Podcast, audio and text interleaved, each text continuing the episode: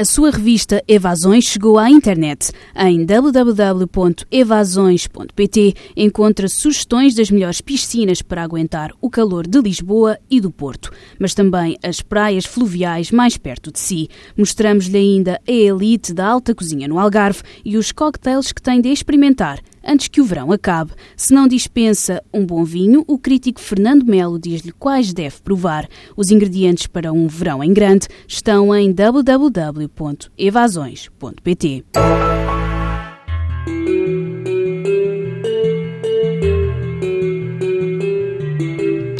Em maio de 2009, os municípios de Gondomar, Passos de Ferreira, Paredes e Valongo assinaram um protocolo regional de cooperação para a recuperação das margens e despoluição do rio Ferreira.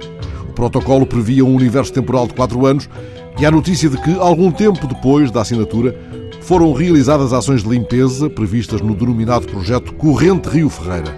Este projeto, como consta de documentação publicada, visava direcionar as águas residuais domésticas e industriais para as infraestruturas de saneamento existentes, efetuar a limpeza e recuperação das margens, monitorizar a qualidade da água, devolver vida a um rio tão insistentemente maltratado. Ora, o JN dá hoje conta de mais uma descarga poluente no Rio Ferreira. Os efeitos da descarga, que levou à intervenção da GNR e de instituições de defesa do ambiente, eram visíveis à superfície do rio, sobretudo junto à levada do Soto, no parque da cidade de Lourdelo. Ouvido pelo JN, o presidente da Junta de Lourdelo afirmou que a descarga foi deliberada e programada pela ETAR de Arraigada, que é gerida pela empresa Águas de Passos de Ferreira. O presidente da Junta de Lourdelo foi ao local e, ao que conta o JN, fotografou e filmou o esgoto a sair diretamente da ETAR para o rio, sem tratamento. Ora, há de haver uma maneira eficaz de acautelar e impor comportamentos diferenciados entre uma ETAR e um suinicultor relapso em ação furtiva. Se acedermos ao portal eletrónico das Águas de Passos de Ferreira e clicarmos no item Educação Ambiental, surge uma sinalética de página em construção.